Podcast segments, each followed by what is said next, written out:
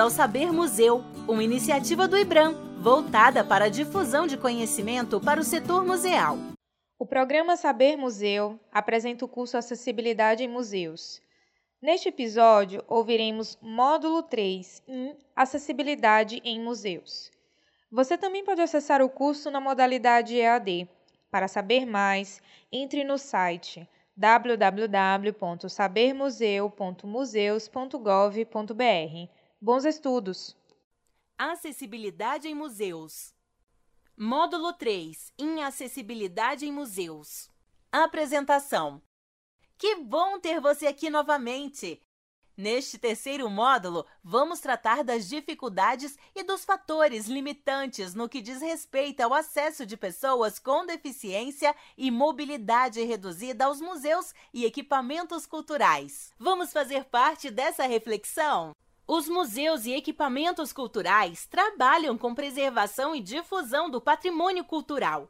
Contudo, muitos apresentam em seus espaços, em suas estratégias e em suas formas de atenção ao público algumas barreiras. Estas são provenientes de suas origens ligadas ao domínio do poder das elites e da tendência preservacionista, que considera a conservação do patrimônio material prioritária em relação ao acesso dos indivíduos.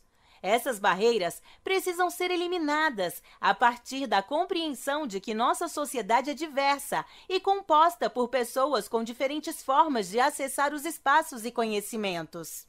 As adequações de acessibilidade universal, incluindo a eliminação de barreiras físicas, são obrigatórias para todos os museus e espaços culturais brasileiros, inclusive para aqueles situados em edifícios e monumentos históricos tombados por diferentes órgãos de proteção ao patrimônio, Organização das Nações Unidas para a Educação, a Ciência e a Cultura, Unesco Instituto do Patrimônio Histórico e Artístico Nacional, IFAM, conselhos estaduais, municipais, universitários.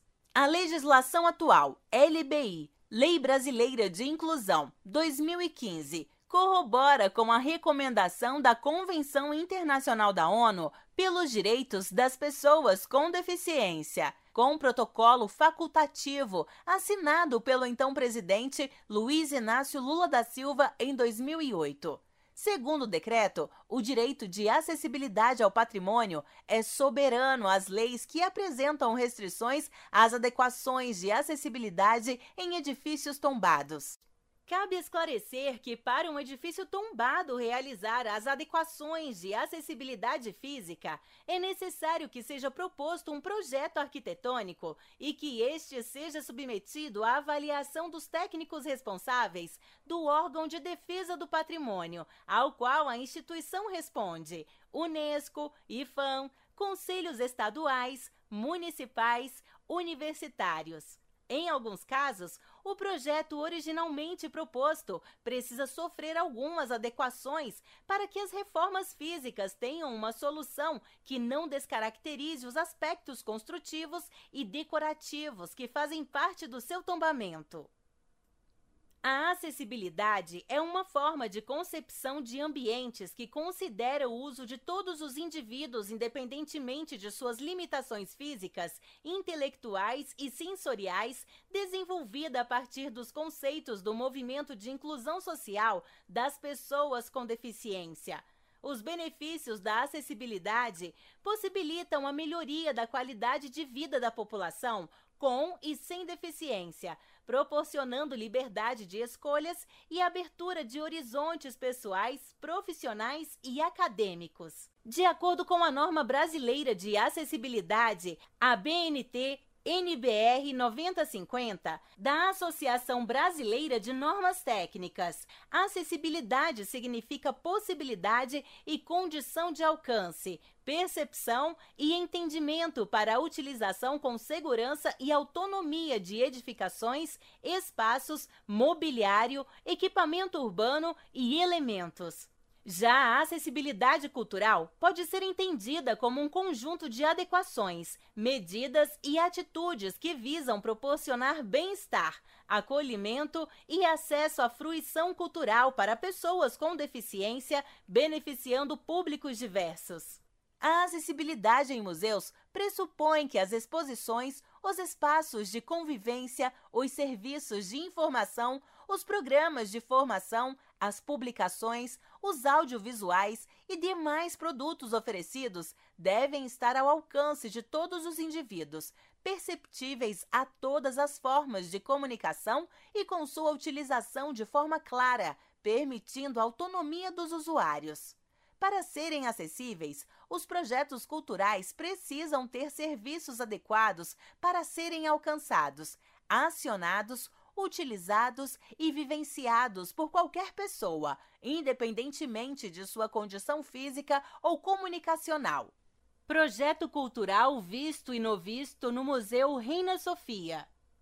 Para que os princípios da acessibilidade e da inclusão social das pessoas com deficiência sejam viabilizados nos museus, além do cumprimento dos parâmetros expressos na legislação e nas normas nacionais e internacionais, é necessário desenvolver estratégias para renovação de parâmetros em expografia acessível elaboração de projetos expositivos que considerem a acessibilidade física, os recursos de comunicação acessíveis, os recursos sensoriais e as áreas de interação e descanso dos visitantes desde sua concepção. Exposição com recursos interativos e mobiliário acessível no Teatro Romano de Málaga, Málaga, Espanha. Curadoria de Acessibilidade formas de representação de temas e assuntos inclusivas e com recursos sensoriais. Maquete tátil do sítio arqueológico de Lamoina, Museu de Lamoina, Valência, Espanha. Acesso à informação. Redação de textos, legendas, folhetos e guias de visitação com parâmetros de escrita simples, evitando terminologia técnica científica e com limite de tamanho baseado na capacidade leitora dos públicos em geral. Oferta de versões acessíveis em braille, áudio e libras para pessoas com deficiência visual e auditiva. Mediação e comunicação acessível inclusão de recursos de comunicação e mediação multissensoriais dentro do projeto expositivo e não como um material de uso exclusivo das pessoas com deficiência. Uso de estratégias e materiais sensoriais em ações educativas destinadas a públicos diversos.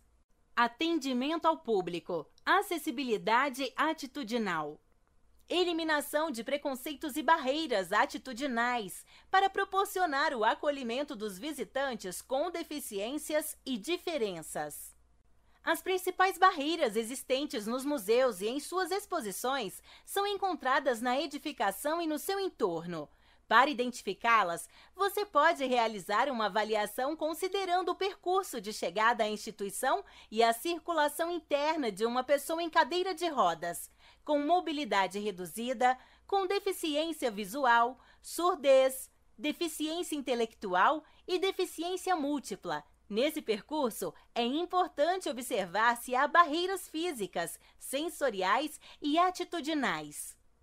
Barreiras físicas. Observe se há escadas, degraus, desníveis, rampas sem corrimão, corredores estreitos, pisos escorregadios, obstáculos não sinalizados, extintores de incêndio, janelas abertas para dentro, mobiliário expositivo e de serviços ao longo do percurso, placas, lixeiras, sanitário acessível para pessoas em cadeira de rodas e mobilidade reduzida.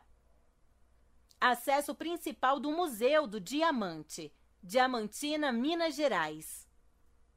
Barreiras sensoriais. Observe as formas de comunicação das exposições, ações educativas e eventos. Deve-se evitar o uso somente de recursos visuais.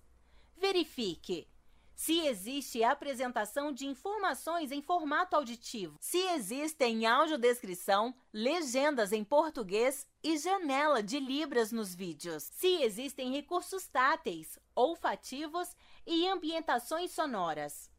Se existem legendas e textos em braille e com caracteres ampliados.